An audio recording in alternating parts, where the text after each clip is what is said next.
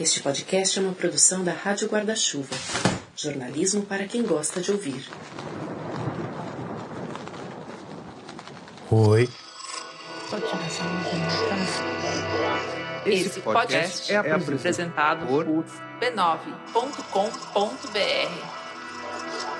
Hoje eu vou começar falando do fim do mundo.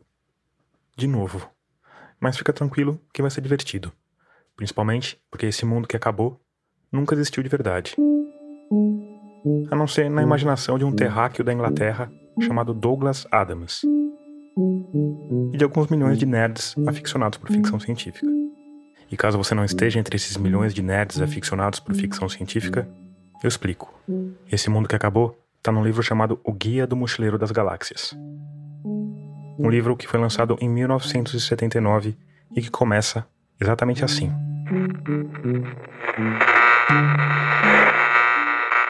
Muito além, nos confins inexplorados da região mais brega da borda ocidental desta galáxia, há um pequeno sol amarelo e esquecido.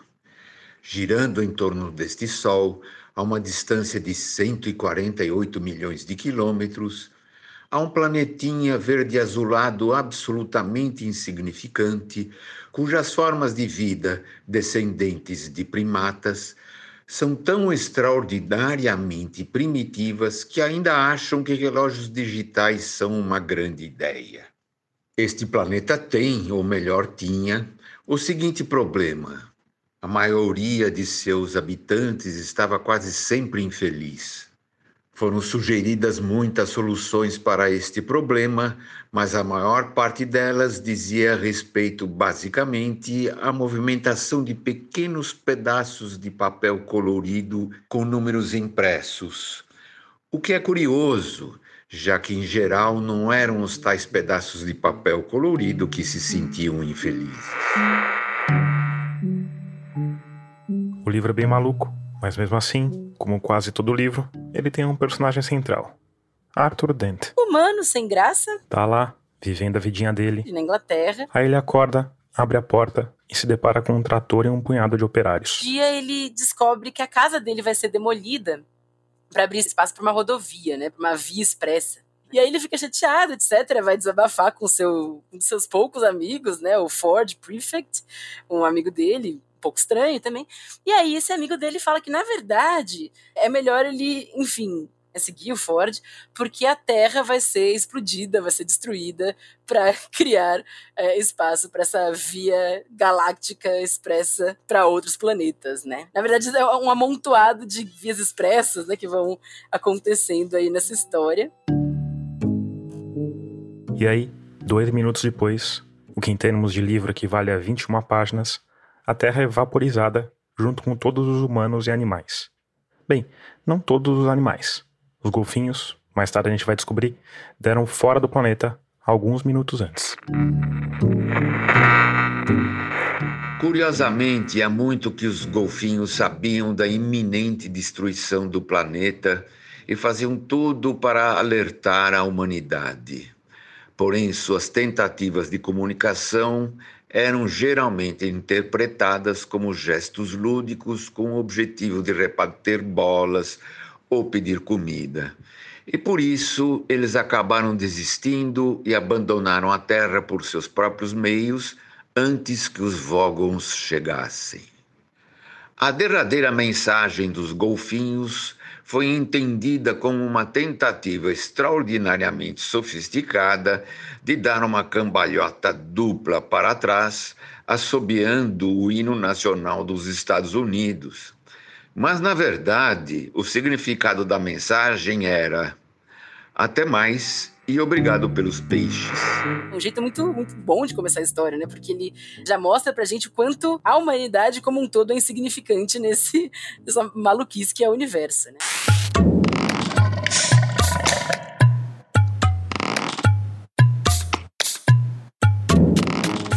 Eu sou Tomás Chiaverini e o 42º episódio de Escafandro já começou. Nele, a gente vai falar sobre como um livro de ficção científica que nasceu como um programa de rádio nos fins dos anos 70 pode estar ajudando a moldar o nosso futuro como espécie.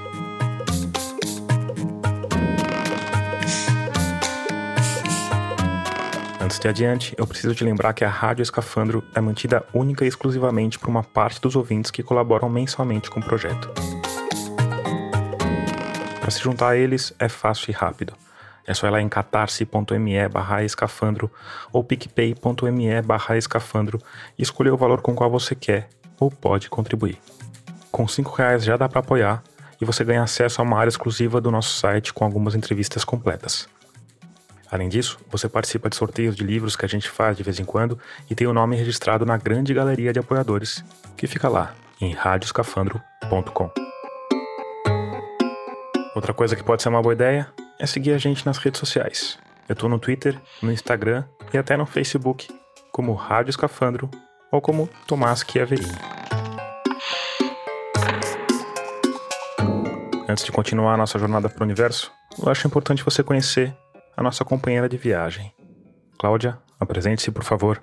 Bom, oi, tudo bem? Eu sou a Cláudia Fusco, eu sou jornalista de formação, né? me formei na Casper Libero, mas eu fiz meu mestrado em literatura, em estudos de ficção científica pela Universidade de Liverpool, é, na Inglaterra.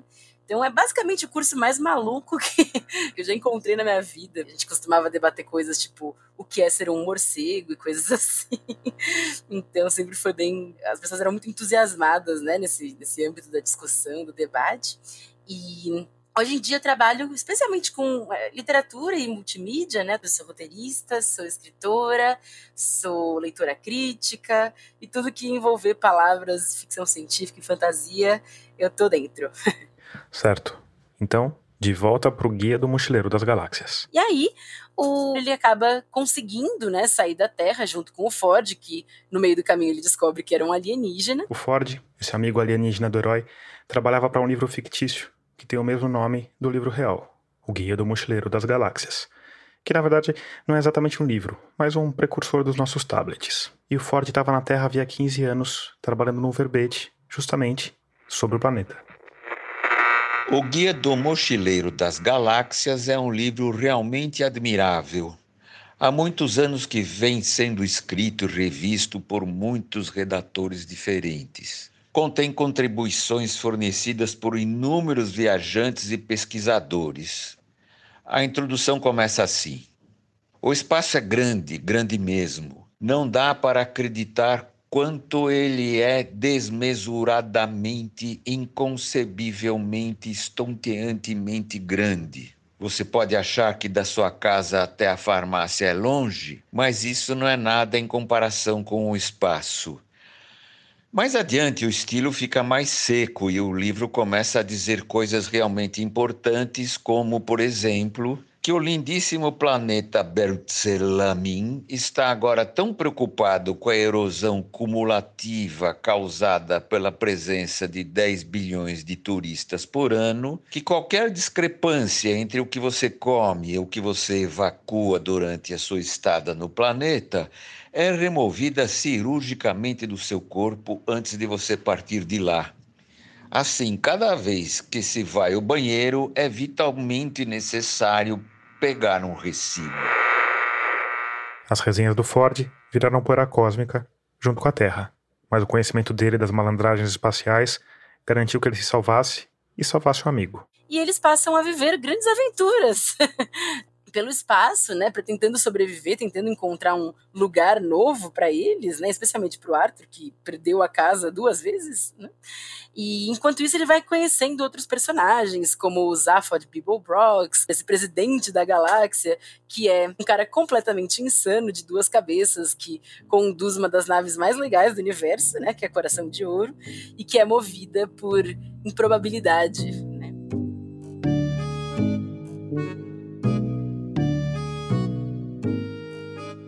vou voltar a falar das naves do Guia do Mochileiro das Galáxias. Mas antes, vou falar de outro tipo de nave. E eu vou começar pedindo para o nosso segundo companheiro de viagem se apresentar. Bom, eu sou Salvador Nogueira, sou jornalista de ciência, mais associado à Folha de São Paulo, onde eu comecei mais de 20 anos atrás. Eu tenho um blog na Folha chamado Mensageiro Sideral, também uma coluna semanal que sai às segundas-feiras na Folha. Escrevo para Scientific American e tenho um canal no YouTube também chamado Mensageiro Sideral. Minha tara sempre foi exploração espacial e astronomia, e é isso principalmente que eu cubro. E foi por isso que eu fui procurar o Salvador Nogueira, para falar sobre exploração espacial. A gente começou em 1959 com os soviéticos que saíram na frente, lançando o primeiro satélite artificial, o Sputnik. Ah, os Estados Unidos começam a correr atrás, era a disputa das duas grandes superpotências, e no final das contas, essa corrida espacial foi reorientado pela política americana para ser uma corrida para a Lua. We choose to go to the moon. O que os americanos pensaram foi unicamente o seguinte: se a gente seguir a progressão natural até chegar à Lua, a gente vai perder em cada ponto do caminho. O que a gente precisa lançar esse programa lunar antes para poder começar a desenvolver as tecnologias necessárias antes dos russos. E isso se mostrou muito característico ao longo dos anos 60, porque enquanto os russos ganharam, digamos, a primeira metade da corrida, e não vai só no primeiro homem, depois tem a, a primeira missão com mais de um tripulante, a primeira caminhada espacial. Mas aí os americanos, como já estavam de olho na Apollo, já estavam de olho na Lua, acabaram ganhando a corrida por encontro em órbita, acoplagem em órbita, que eram etapas essenciais para a missão lunar, e aí finalmente chegam à Lua com astronautas em 1969. Todo mundo acha que foi só essa. Não, os Estados Unidos foram várias vezes à Lua, até o povo perder a graça. Foram várias mesmo, né? Que pousaram na Lua foram seis de sete tentativas. Doze astronautas caminharam pela superfície e eles já tinham planejadas a Apollo 18, 19 e 20, mas cancelaram justamente por isso. A partir do momento que você ganhou a corrida espacial da União Soviética, passa a ser uma coisa que o interesse público diminui, mas o custo não, continua sendo muito caro. Diante disso, o desafio seguinte foi descobrir um jeito de ir ao espaço que seja barato. A resposta da NASA foi criar o programa de ônibus espaciais. A ideia dos ônibus espaciais era lança como um foguete, vai até a órbita, depois ele desce como um avião e você reutiliza. Só que na prática não deu muito certo, porque o custo de manutenção dos ônibus espaciais era tão alto e o veículo era tão perigoso, o que acabou se descobrindo, infelizmente, com os voos, né? Houve dois voos malfadados, o Challenger em 86 e depois o Columbia em 2003. The shuttle mission will launch My God. Matando 14 astronautas, né? Iam sete de cada vez. This is not standard. This is not something that is planned, of course. E ficou claro que os ônibus espaciais não eram a resposta. Né? A gente chega ao final dos anos 2000 falando, bom, ônibus espacial, tudo bem, é uma máquina incrível, é a máquina de voar mais complexa já desenvolvida, mas não serve. E acho que a gente vai ter que voltar a esse modelo de cápsulas.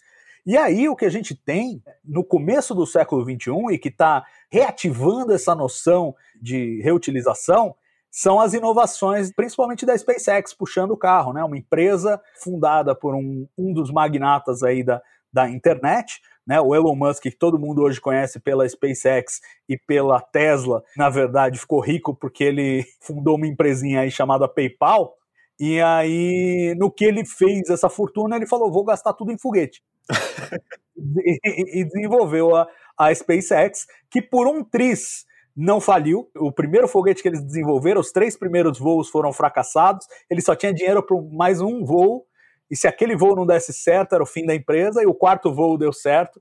E aí eles começaram a desenvolver o Falcon 9, conseguiram contratos com a NASA e abriram esse caminho para reutilização, uma coisa que é, já acontece há alguns anos, mas ainda me espanta. Toda vez que eu vejo aquele primeiro estágio do foguete, depois de gastar o seu combustível, descer e pousar numa balsa no oceano, é uma imagem realmente impressionante. E é só o começo dessa trajetória, porque agora eles estão desenvolvendo um foguete do tamanho do Saturn V, lá, aquele que levou o homem para a Lua, só que totalmente reutilizável, com tecnologias super é, incomuns e, e soluções que pareciam até carta fora do baralho, né? Fazer o foguete de aço inoxidável. Aí você tem aquela imagem meio Flash Gordon, aquele foguete prateado. Mas até agora o programa de testes dele tem sido absurdamente bem sucedido. E eu não duvidaria que a próxima vez que a gente vir humanos pisando na Lua ou indo para Marte, isso vai ser num foguete da SpaceX, possivelmente o Starship.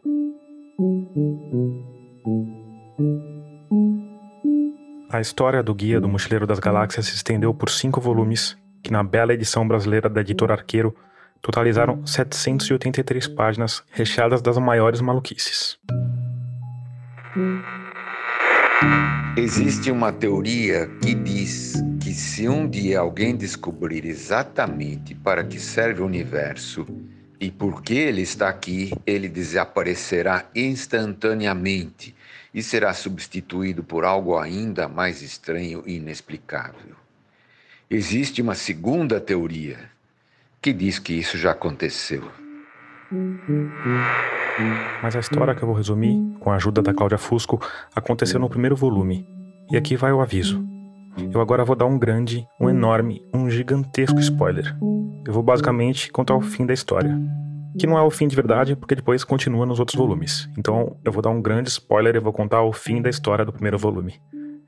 Enfim, eu não acho que isso prejudique a leitura do livro, mas se você não quiser saber, pula aí pro minuto 22. No fim, tudo isso fazia parte do plano das criaturas mais inteligentes do universo, que, surpresa, não eram os homens, não eram as mulheres, não era a humanidade, e sim os ratos. Os ratos, na verdade, eram uma parte dessa criatura pandimensional que muito tempo antes tinha resolvido solucionar o maior mistério do universo. Há muitos e muitos milhões de anos, uma espécie de seres pandimensionais hiperinteligentes, cuja manifestação física no universo pandimensional deles não é muito diferente da nossa, ficaram tão de saco cheio dessas discussões incessantes a respeito do significado da vida, as quais costumavam interromper seu passatempo favorito, o ultra cricket broquiano, que decidiram sentar e resolver esses problemas de uma vez por todas. Para tal, construíram um estupendo supercomputador tão extraordinariamente inteligente que, mesmo antes de seus bancos de dados serem ligados, ele já deduzira, a partir do princípio penso, logo existo, a existência do pudim de arroz e do imposto de renda então, esses seres superinteligentes criaram um tal computador, chamado de Pensador Profundo, e perguntaram qual a resposta para a vida, o universo e tudo mais. O computador falou que ok, tudo bem, daria a resposta, mas que isso ia demorar 7 milhões e 500 mil anos. O prazo causou um certo alvoroço, mas no fim o pessoal se conformou e assim foi. Eles esperaram 7 milhões e 500 mil anos e aí, no dia da resposta, se reuniram diante do computador que disse apenas 42, que, eu não sei se você reparou, é também o número do episódio de hoje. Pode ser coincidência, pode não ser. Tem algum significado nesse 42? Imagina que deve ter alguns amigos que estudando isso, dedicando a vida a isso, né?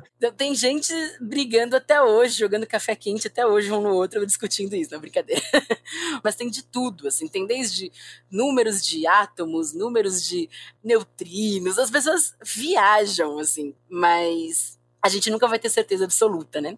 Mas uma coisa que o Douglas Adams fez para piorar a situação foi escrever, não sei se foi um artigo ou um ensaio, sobre todas as referências ao número 42 que ele se lembrava. Não só de literatura e arte, assim, mas de ciência, todo tipo de coisa, matemática. Então ele só deixou as pessoas ainda mais confusas.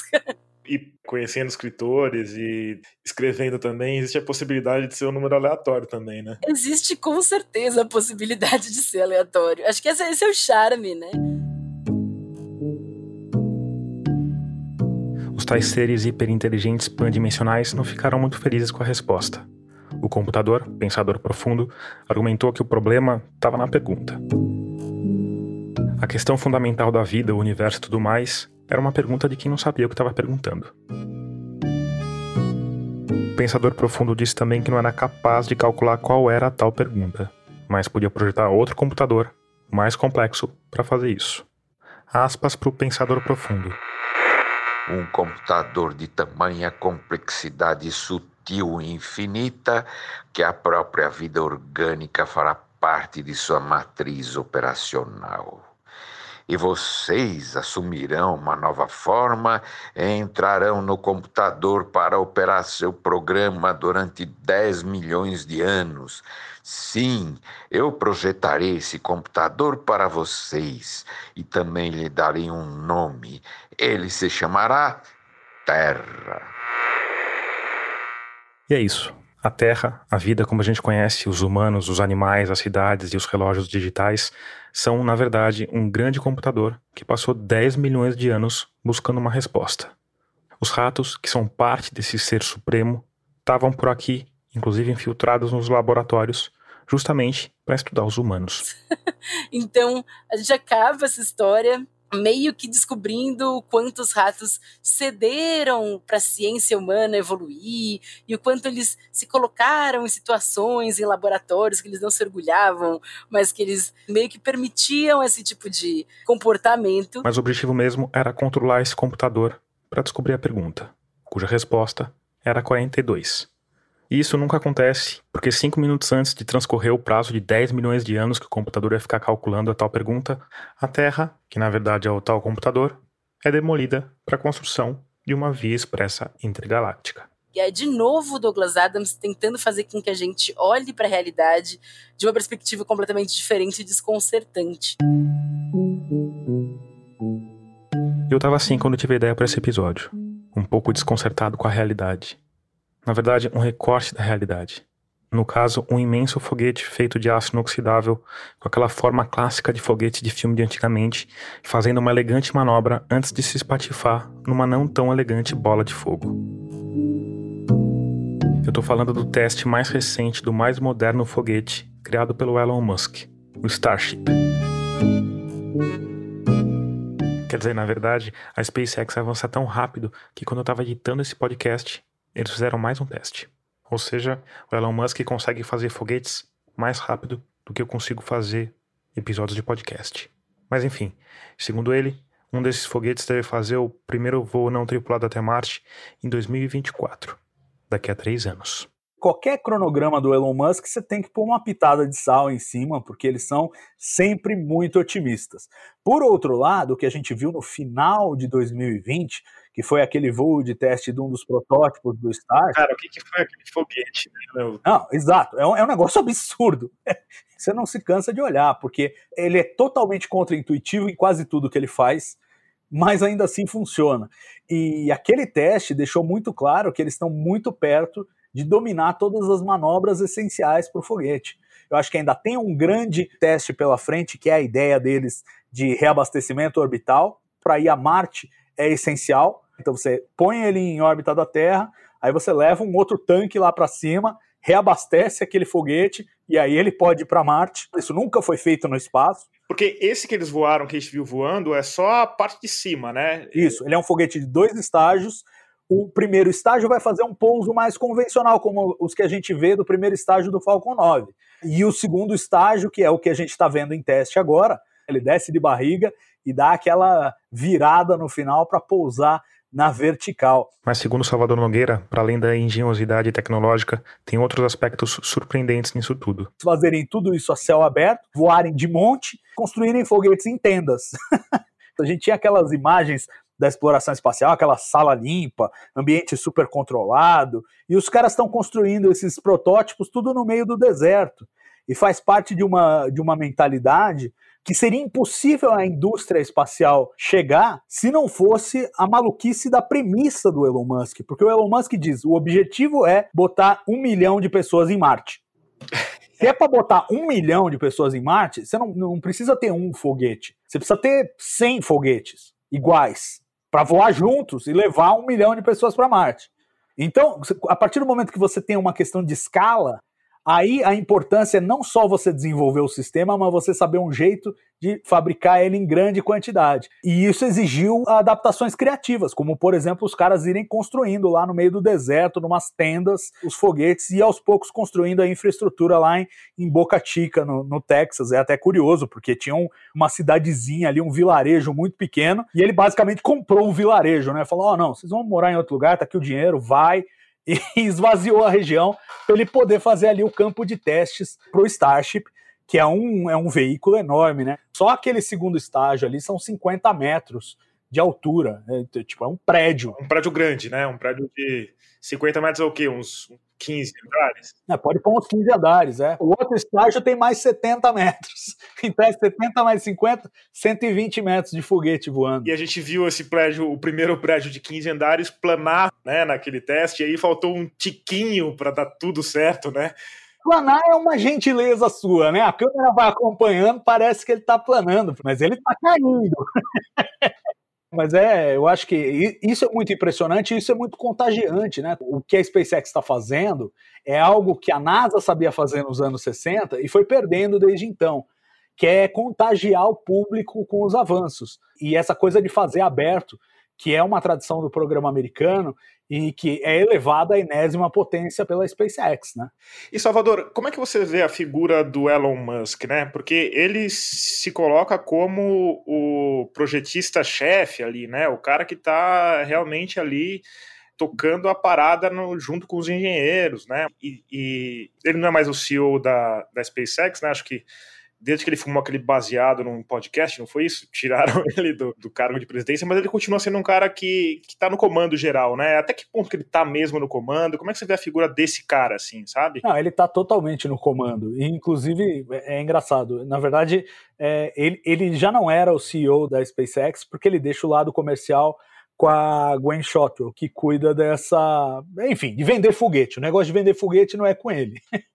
que basicamente levar carga para NASA, da NASA para a estação espacial. É, é... Não só da NASA, né? Lança. É, exatamente, lança satélite para todo mundo e agora eles têm essa nova linha de trabalho que deixa os astrônomos loucos que é eles terem a sua própria constelação de satélites de telecomunicação em órbita baixa, o chamado projeto Starlink, que é a ideia de você fornecer internet rápida, com baixa latência, em qualquer lugar do mundo. Tipo, você está no Polo Norte, vai ter sinal de internet lá com esse projeto. Baixa latência quer dizer que, como o satélite está numa órbita baixa, o tempo de atraso, de delay da informação é menor, é isso? Exatamente. Mas aí, como eles estão passando, sobrevoando rápido cada região, você tem que montar uma constelação enorme para sempre ter satélite sobrevoando a sua região, não importa o momento. E aí deixa os astrônomos doidos, porque o brilho dos satélites é grande e atrapalha as imagens astronômicas deles. E aí você talvez esteja pensando que a gente voltou para o lado da ficção científica, que a gente está falando de um distópico futuro distante.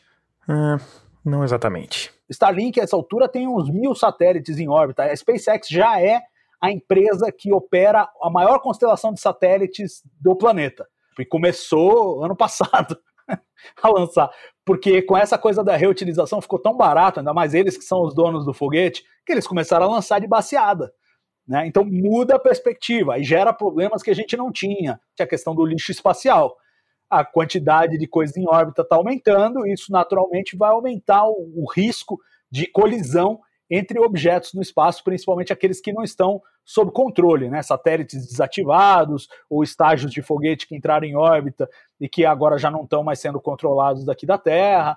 E aí, além dessa, dessas empreitadas, tem a parte do turismo espacial, né? Tudo indica que eles vão mandar o Tom Cruise e um diretor para estação espacial para filmar alguma coisa lá, né? Pois é, essa missão está contratada, em princípio ia ser agora em 2021, por conta da pandemia, devem empurrar para 2022, mas é isso, né? Um, um, dos princípios do programa de transporte de carga e de tripulação comercial da NASA era assim: a gente vai para empurrar o, a indústria mas depois a gente quer ser só um cliente de vários. É, Salvador, você é um, claramente um, e você se diz um entusiasta né, da corrida espacial. Agora, como é que você vê essa, essa crítica comum de que a gente devia estar gastando esses recursos aqui, a gente tem, a gente não está conseguindo resolver os nossos problemas na Terra, a gente está querendo para um outro planeta. Como é que você vê é, essa colocação? É, então, é, é, eu acho que existe uma, uma incompreensão disso. Porque eu te garanto que não tem um dólar sendo desviado para Marte. Todo o dinheiro é gasto aqui na Terra, com humanos que estão fabricando coisas. Então a primeira coisa é isso. É, mas a teoria seria assim: a gente pode estar usando esse esforço científico e essa grana para, sei lá, deter o desmatamento na Amazônia ou encontrar uma forma. Estou fazendo aqui o advogado do diabo, tá? Mas encontrar um, um plástico que se degrade melhor, enfim. Não, eu é... adoro esses exemplos que você está me dando, porque são todos exemplos que você tem pesquisa espacial importante. Como é que você quer deter o desmatamento na Amazônia sem satélite de monitoramento da Amazônia? né? Muitos dos problemas ambientais que a gente está enfrentando não teriam sido sequer bem diagnosticados se a gente não tivesse satélites em órbita olhando para um dos planetas do sistema solar, que é o nosso. Plástico reutilizável. Existe uma demanda enorme dentro da estação espacial para você criar um, uma ferramenta em que você tenha plásticos que possam ser reutilizados. Então, eles têm lá uma impressora 3D, inclusive tecnologia brasileira, e um plástico biodegradável, tecnologia brasileira, que estão a bordo da estação espacial e estão sendo testados ali, porque o astronauta pode fazer uma ferramenta que ele precisa, imprimir lá em 3D, depois ele recicla aquele material e faz o próximo objeto que ele precisar. Então, quer dizer, a exploração espacial oferece soluções para a Terra que a gente nunca pensaria se não fosse pela motivação da exploração espacial. Aí entra numa segunda etapa, que é o seguinte: o quanto se incrementa a economia de uma forma geral quando se explora o espaço. Toda a infraestrutura que a gente gasta com internet. A gente poderia dizer, ah, não, pô, gastar dinheiro com internet, vamos gastar dinheiro com as pessoas que passam fome, não sei o quê. Agora, pensa a quantidade de mercados que se abriram porque a internet se expandiu e se tornou a, a, máquina que é. Então, assim, a mesma coisa faz o espaço. E ele é um motor de imaginação, de engenhosidade, que é essencial. Se você olhar os spin-offs que eles chamam, né, a quantidade de tecnologias que é produzida por conta da exploração espacial, mas depois se reverte no nosso mundo cotidiano, é uma quantidade absurda.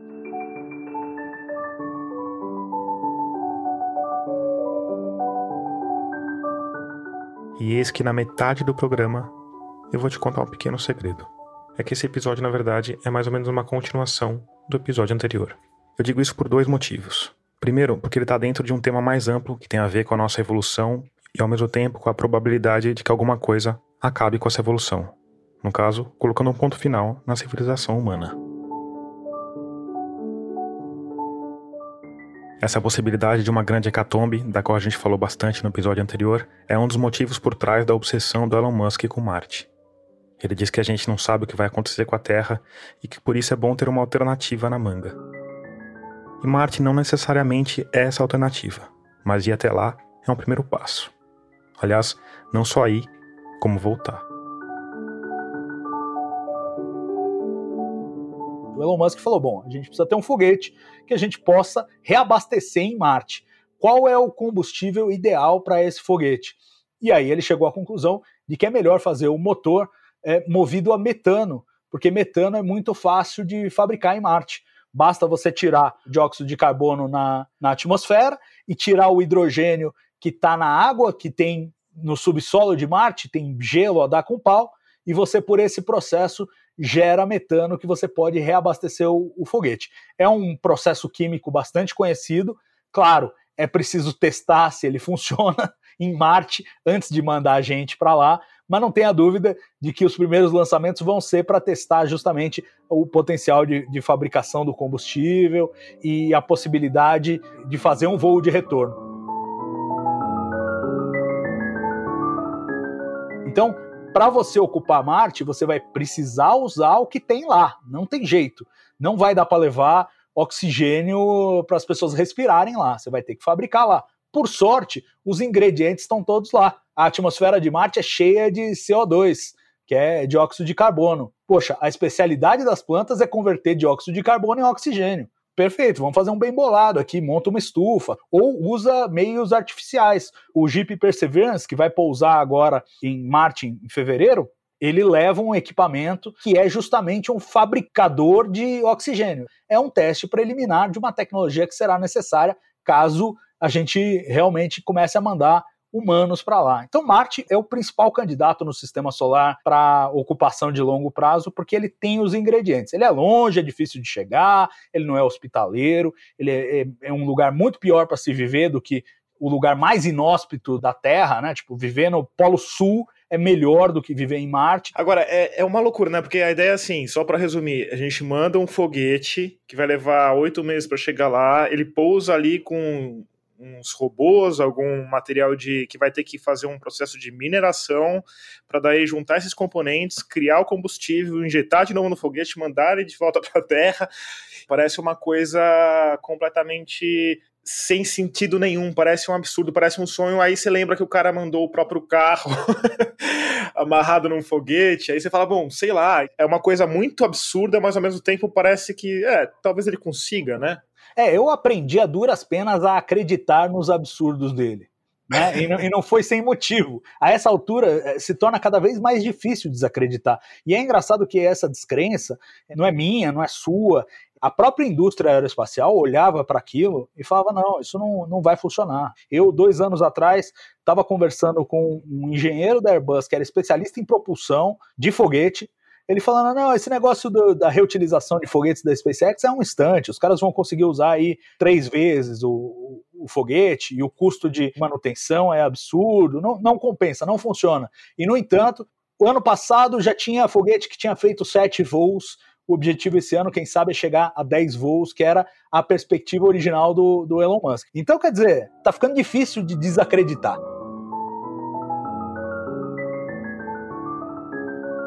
Se você me perguntar, você acha que ele daqui dois anos está lançando um Starship para Marte? Acho que não. Daqui quatro anos? Talvez. Mas não para voltar, só para ir. Então manda um para ver se pousa. Aí o próximo pode ser que já vá com equipamento para tentar fabricar o combustível para voltar? Pode ser. Então, em seis anos. Em oito, talvez esteja mandando uma pessoa. Em dez. Tem essa coisa de Marte muito angustiante, né? Que são as janelas. Então você tem que lançar a cada 26 meses. Né? E daí vem a, a, ideia toda do Elon Musk, que eu, não adianta eu fabricar um foguete, eu preciso fabricar 100. Porque quando abre a janela, tem que lançar um monte. Senão, até eu colocar um milhão de pessoas em Marte vai levar um milhão de anos. E isso não é, isso não é o plano. Então, quando você olha para o plano que parece totalmente maluco, ele só parece totalmente maluco porque ele tem uma meta ultra ambiciosa.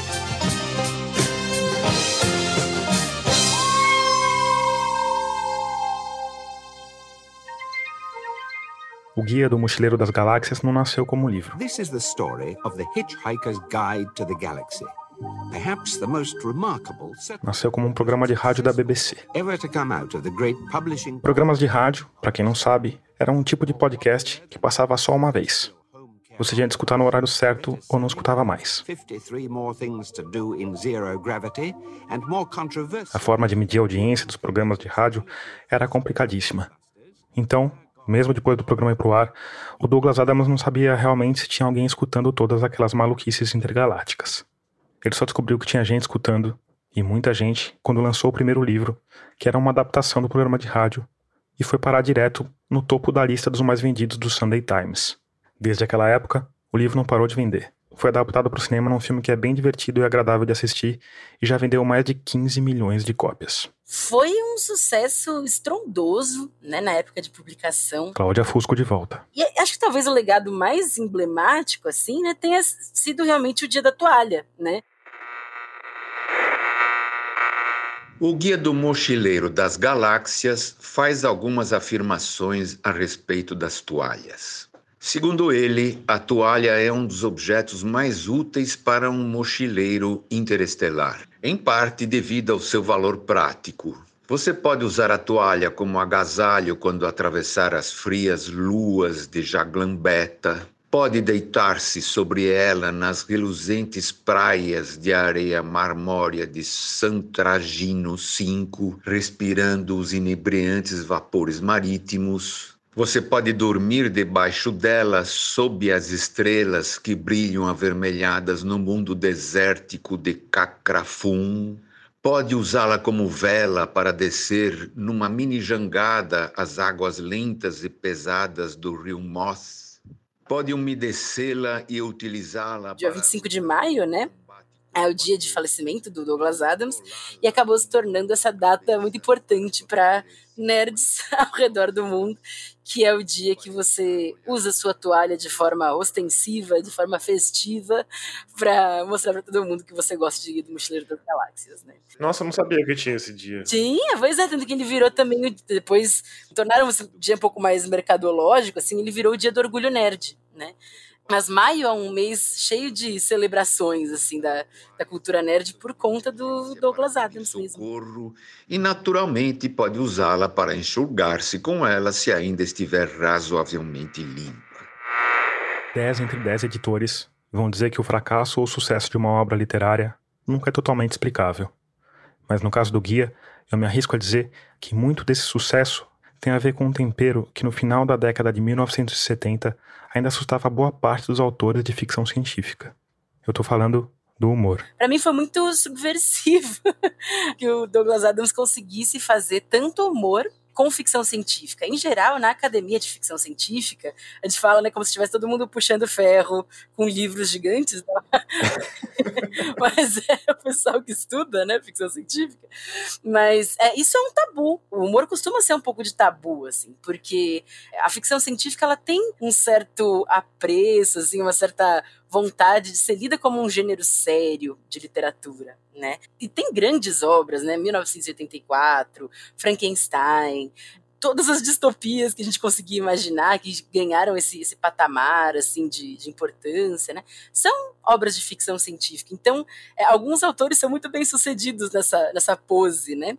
E aí veio Douglas Adams e outros caras contemporâneos a ele também, ele não foi o único, mas que realmente souberam dar risada da sisudez da ciência, da sisudez da ficção científica, de forma constante, assim, né? Então, ele, ele realmente se preocupou em fazer essa obra extremamente bem-humorada, extremamente engraçada, e ao mesmo tempo muito paranoica e muito desesperadora sobre o futuro da humanidade, o futuro do universo, né? O universo, como já foi dito anteriormente, é um lugar desconcertantemente grande, um fato que, para continuar levando uma vida tranquila, a maioria das pessoas tende a ignorar. Muitos se mudariam felizes para qualquer outro lugar menor que fossem capazes de criar, e na verdade é isso que a maioria dos seres faz. Por exemplo, num canto do braço oriental da galáxia fica o enorme planeta Oglarum, totalmente coberto por florestas. Toda a sua população inteligente vive permanentemente dentro de uma nogueira razoavelmente pequena e incrivelmente lotada.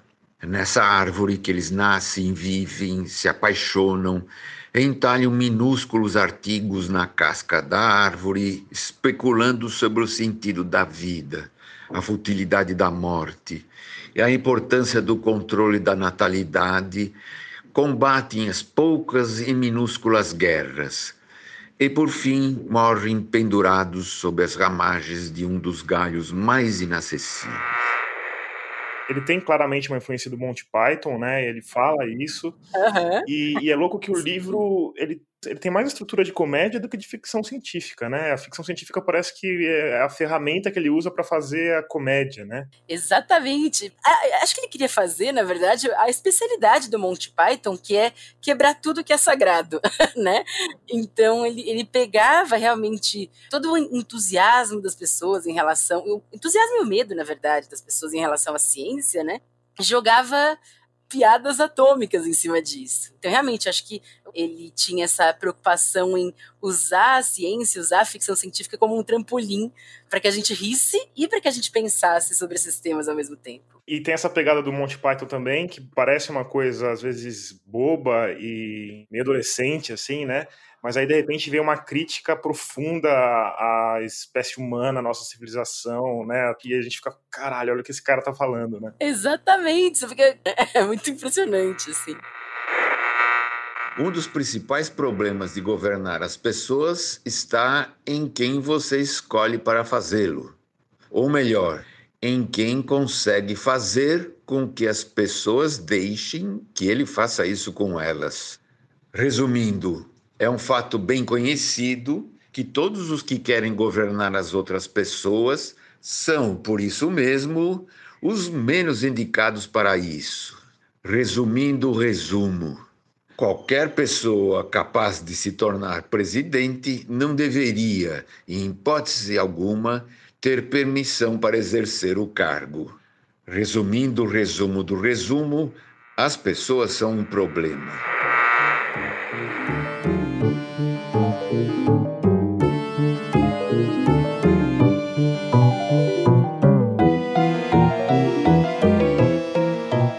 Claro que isso dificilmente daria certo se o Douglas Adams não fosse um cara ligeiramente amalucado. Douglas Adams tinha muita preocupação com, com o meio ambiente, e um dia ele teve a ideia brilhante de subir o Monte Kilimanjaro vestido de rinoceronte branco para chamar a atenção para as causas ambientais, para extinção do, dos rinocerontes, né?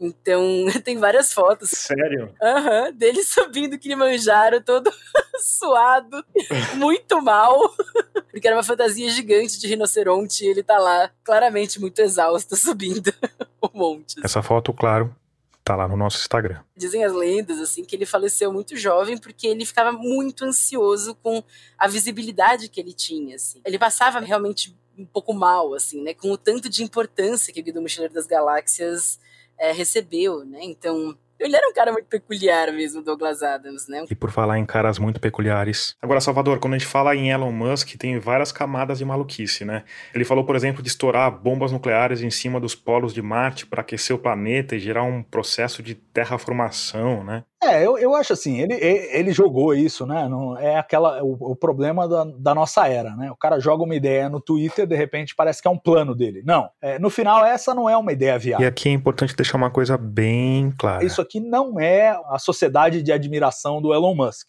Elon Musk faz muita bobagem, fala muita bobagem, comete um monte de erros. Então, por exemplo, a atitude dele perante a, a pandemia foi medonha. Em março do ano passado, quando a Covid ainda estava no começo, ele disse que acidentes de carro eram mais perigosos do que o vírus.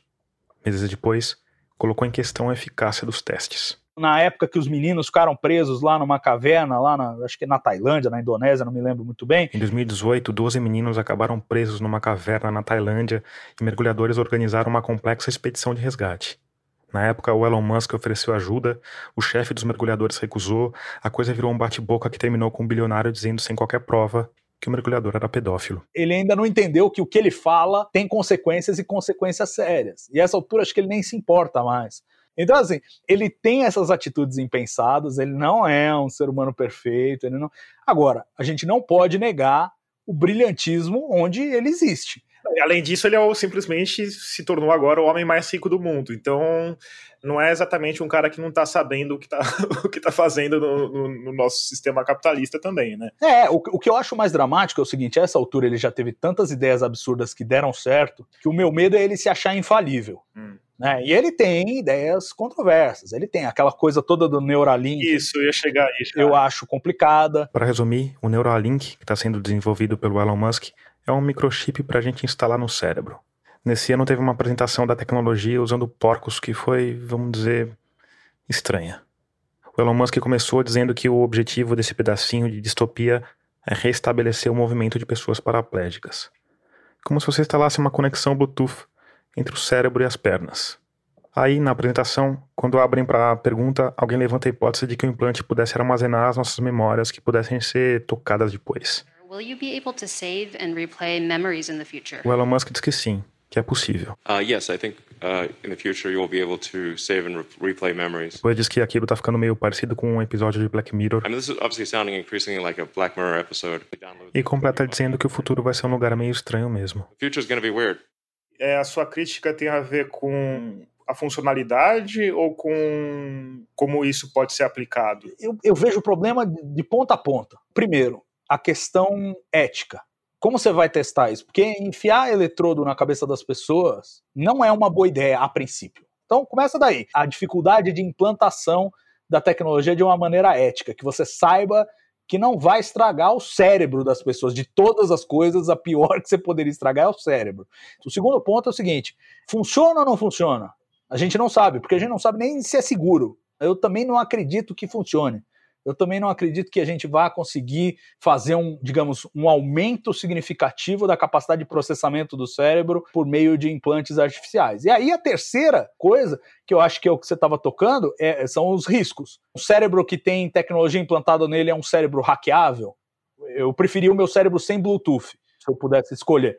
Agora, além dessas críticas que você colocou e olhando para as empreitadas do Elon Musk, eu tenho a impressão, não sei se você compartilha disso, que ele está olhando para o futuro da espécie humana, né? Então ele está investindo em transporte, em tecnologia é, mental, em comunicação, E tudo isso tem muito a ver com essa ideia, de novo, de expandir a raça humana, né? Ele, ele fala muito sobre isso. Da, ah, a gente não sabe quanto que a Terra vai durar, de repente vem um asteroide. Essas coisas viralizam muito, mas de qualquer forma tem esse peso de mudança na humanidade, né?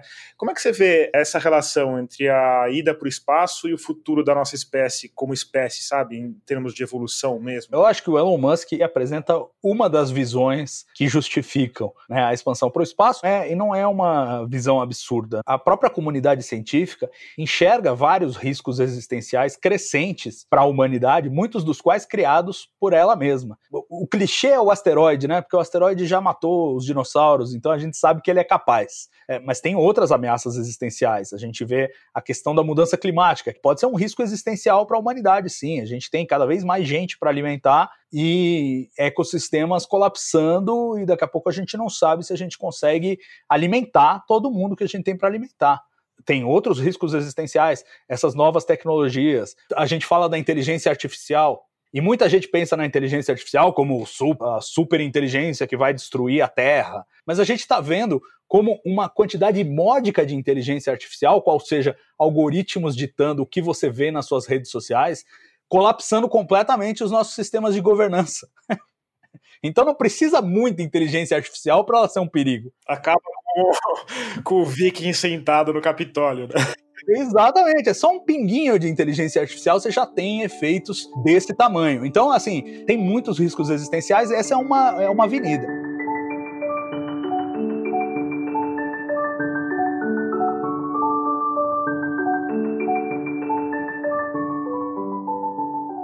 Jeff Bezos, que é outro desses magnatas é, da internet, que também está desenvolvendo aplicações espaciais, ele tem uma visão um pouco diferente.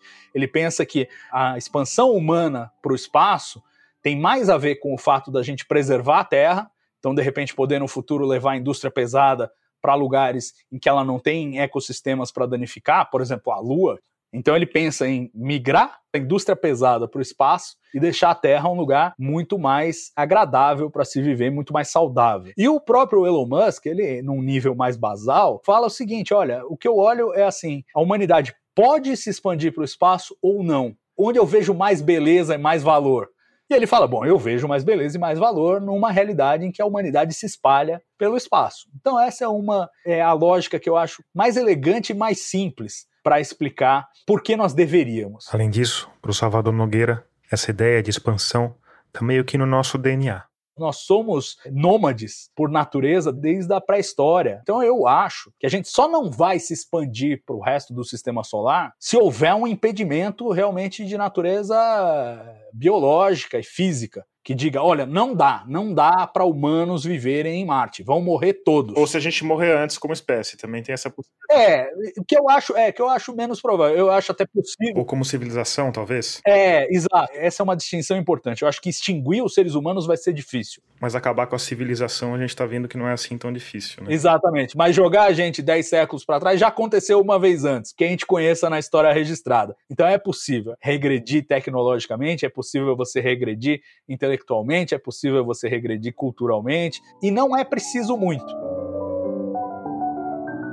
Eu acho que o que a gente está aprendendo nesse século XXI, a duras penas, é a fragilidade do nosso modo de vida parecia muito sólido, mas de repente você põe um ingrediente aqui, outro ali, pum, começa a ruir como um castelo de cartas, né? Mas aí tudo bem, a gente espera 10 séculos, vai chegar nesse ponto de novo, eventualmente a gente dá o salto, como já aconteceu antes também na história humana, né? Os chineses se expandiram é, lá nos séculos 12, 13, depois tiveram uma fase de retração, voltaram lá para a China, se fecharam, e aí a gente teve as grandes navegações dos europeus dali a um século, dois séculos. Então, essas coisas acontecem, mas é, do ponto de vista de longo prazo, acho que isso só não vai acontecer se realmente não for viável. As pessoas vão lá para Marte e todo mundo morre de câncer dali a dois anos. Aí não dá.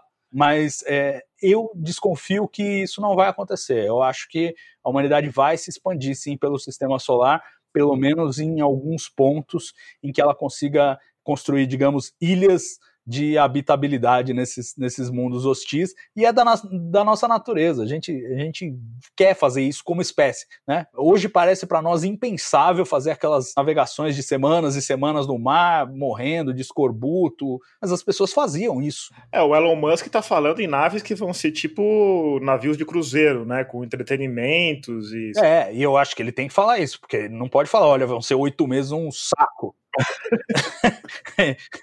Porque aí ninguém vai. Mas, mas é mais o, o, marketing. Eu acho que não vai ser fácil. A gente está vendo isso. Todo mundo, ah, eu quero ir para Marte, eu primeiro, eu primeiro. Mas aí a gente fala assim: não, se tranca 10 meses em casa porque tem um vírus mortal lá fora. Aí ninguém quer. Em casa, respirando, abrindo a janela. Agora imagina numa lata de sardinha, que você não pode abrir a janela, não pode sair.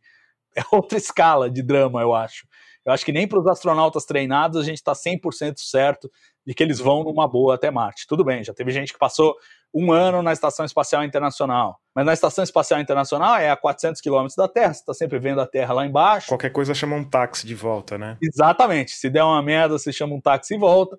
Agora, no caso do, de ir para Marte, você perdeu, você não vai nem ver a Terra no céu. Tipo, sumiu, já era.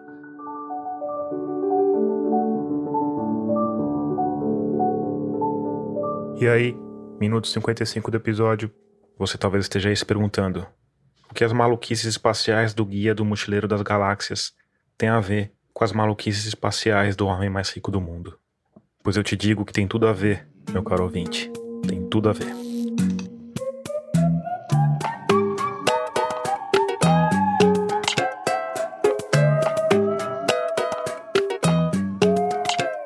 Na verdade, quem me recomendou o livro do Douglas Adams foi, veja só, o próprio Elon Musk.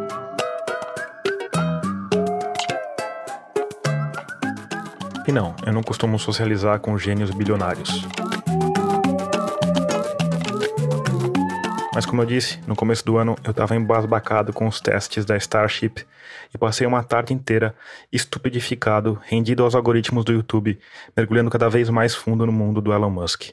Até que cheguei em um vídeo em que ele falava que o Guia do Mochileiro das Galáxias era um dos livros mais incríveis que ele já tinha lido. E que o Douglas Adams uh, era um dos maiores filósofos da humanidade. Que não era reconhecido como tal, mas que era. E aqui a gente finalmente chega no segundo ponto de contato desse episódio com o episódio anterior porque justamente quando eu vi esse vídeo, eu tinha acabado de entrevistar a bióloga Mercedes Okumura, e a gente tinha falado sobre como essa mistura de genética e cultura molda a humanidade de um jeito tão fascinante. E aí eu comprei o Guia do Mochileiro das Galáxias, comecei a ler, e de repente, o mundo do Elon Musk pareceu o mesmo mundo do Douglas Adams. O livro fala de naves humanas colonizando outros planetas, de implantes neurais e da realidade virtual sendo indistinguível da realidade, coisa que o Elon Musk também já falou. Isso sem falar nas pitadas de nonsense. Enquanto Douglas Adams fala de sofás flutuando no espaço, o Elon Musk mandou um carro conversível para o espaço. Se você não sabe do que eu estou falando, isso não é modo de dizer. Ele realmente colocou um modelo esportivo do Tesla num foguete e lançou num vácuo com direito a um manequim ao volante e a David Bowie como trilha sonora. Ground control to Major Tom. Ground control to Major Tom.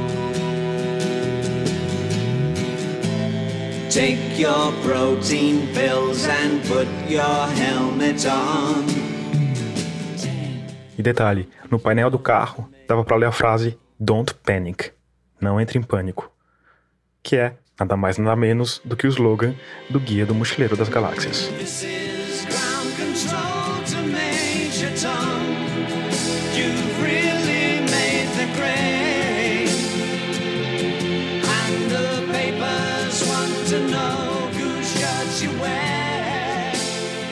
E aí eu fiquei pensando nisso, porque hoje, goste ou não do que ele faz, eu acho difícil imaginar que alguém, como indivíduo, esteja fazendo mais para moldar o nosso futuro como espécie do que o Elon Musk.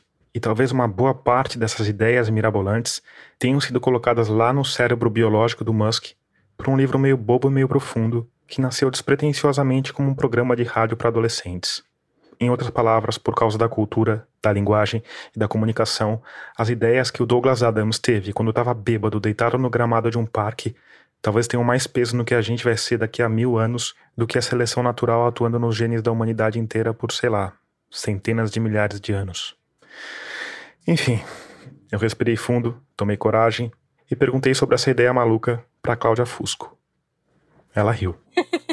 então, é, é muito maluco, mas em geral o exercício de imaginar o futuro, ele cria raízes dentro da gente, né? Por exemplo, ler o Guia do Mochileiro das Galáxias quando eu era novinha, ou ter assistido aquele filme do Minority Report, que é inspirado num livro de outro autor de ficção científica, né, o Philip K. Dick, me influenciaram a ponto de eu fazer minha vida, minha carreira ao redor desse imaginário, né?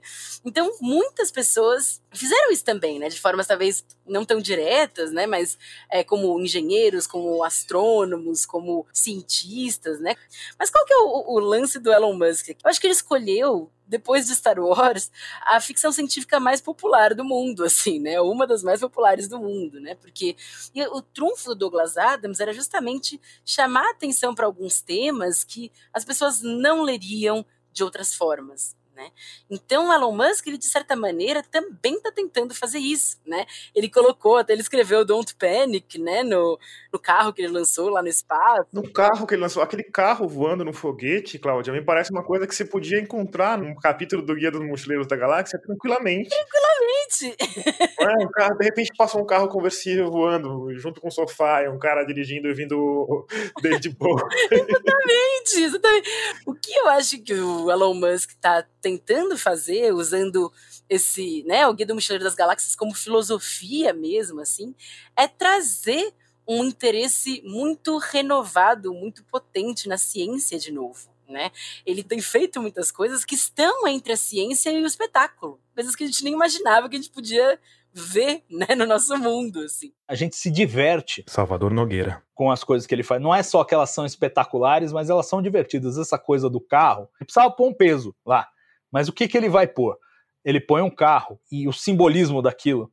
Né, porque é uma imagem tão identificável, ela é ao mesmo tempo absurda, mas identificável. Você consegue se imaginar naquele carro vagando pelo espaço, indo na direção de Marte. Me parece ser essencial do ser humano que a gente primeiro sonha as coisas e depois a gente realiza. E de forma não infrequente, os sonhos de início parecem impossíveis, até que a gente encontra um meio de realizá-los. Eu acho que essa é a história da nossa espécie, se a gente olhar pelo lado mais luminoso.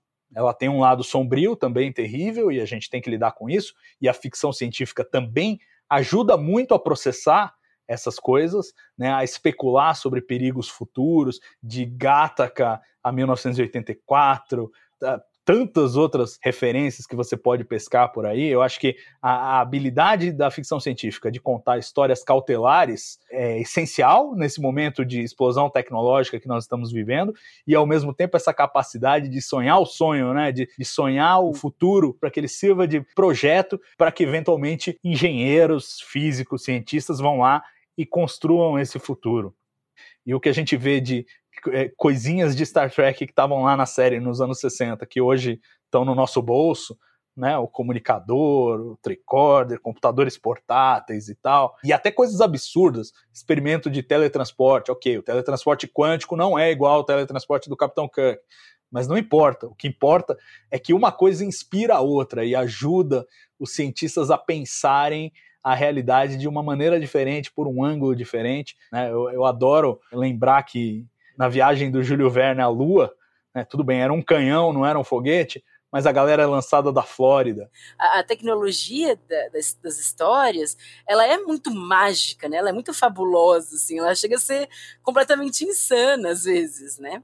E tanto isso, eu acredito que seja algo que norteia mesmo o Elon Musk, que o próprio nome Tesla, né, da empresa dele, também é dedicado a um cara que também era muito voltado ao espetáculo e a grandes conquistas científicas, né? Que era o Nikola Tesla, embora ele fosse super tímido, assim. Ele foi um cara que fez coisas grandiosas, que reanimou o mundo, assim, para algumas grandes conquistas científicas, né? Então eu acho que tá tudo muito bem pensado ali, né? Pensar a ciência com humor, com leveza, com graça, assim, mas também com muito espetáculo, com, com algo que é muito grandioso, mágico e até um pouco nonsense, um pouco demais para as nossas cabeças. Assim.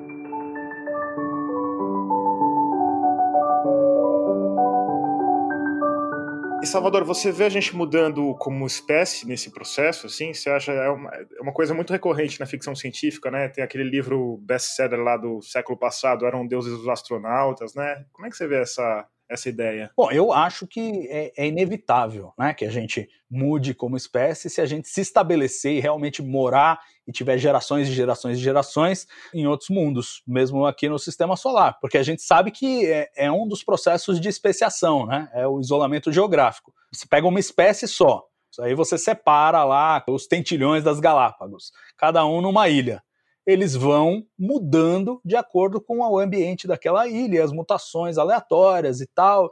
É inevitável que aconteça ao longo de muito tempo, né? Quer dizer, a evolução ela é lenta. Então, se você tiver a colonização de Marte e uma civilização estável em Marte, não é inconcebível que dali a, sei lá, 200 mil anos, 300 mil anos, seja outra espécie, até incompatível geneticamente com o humano, se bobear. Até porque o processo seletivo lá, de seleção natural, vai ser mais agressivo, porque é um ambiente mais desafiador. Nem todo mundo vai se adaptar bem o processo de seleção, ao passo que aqui na Terra está todo mundo mais ou menos adaptado. Mas eu adoro essa ideia de que no futuro longínquo, sei lá, de repente a gente explora até outras estrelas e daqui a bilhões de anos, os alienígenas somos nós, né?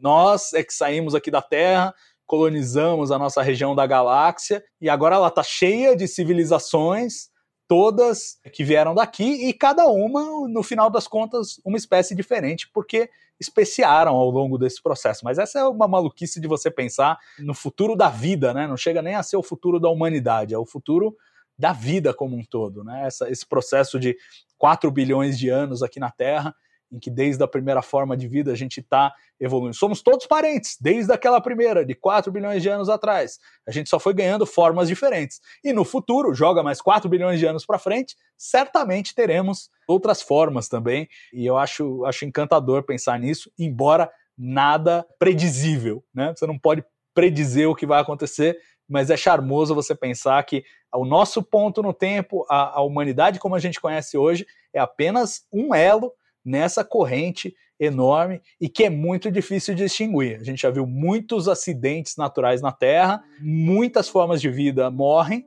mas é difícil você matar todas. E a corrente continua para frente.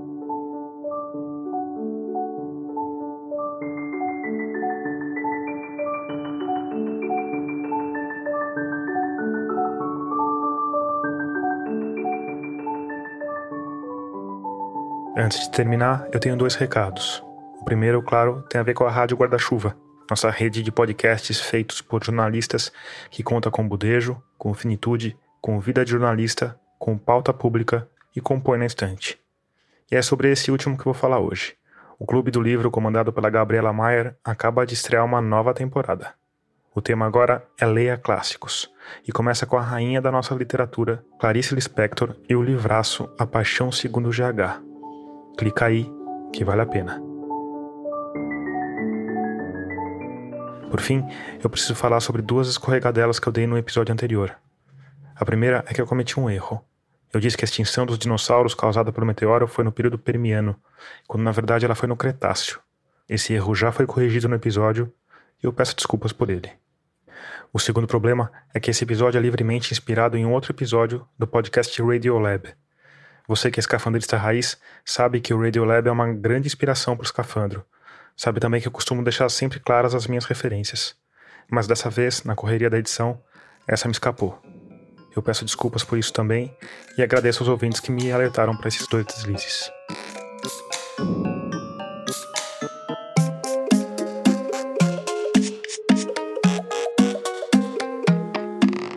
Agora sim, termina aqui o 42º episódio de Escafandro. A trilha sonora desse episódio foi toda composta pelo Paulo Gama, a não ser, obviamente, pela canção Space Oddity, que é do David Bowie.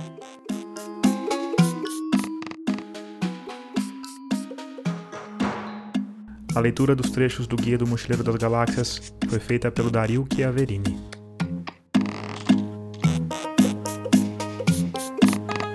A mixagem de som, como sempre, é do Vitor Coroa. Eu sou Tomás Chiaverini e produzi, concebi, editei e sonorizei esse podcast. Obrigado por escutar e até o próximo mergulho daqui a 15 dias.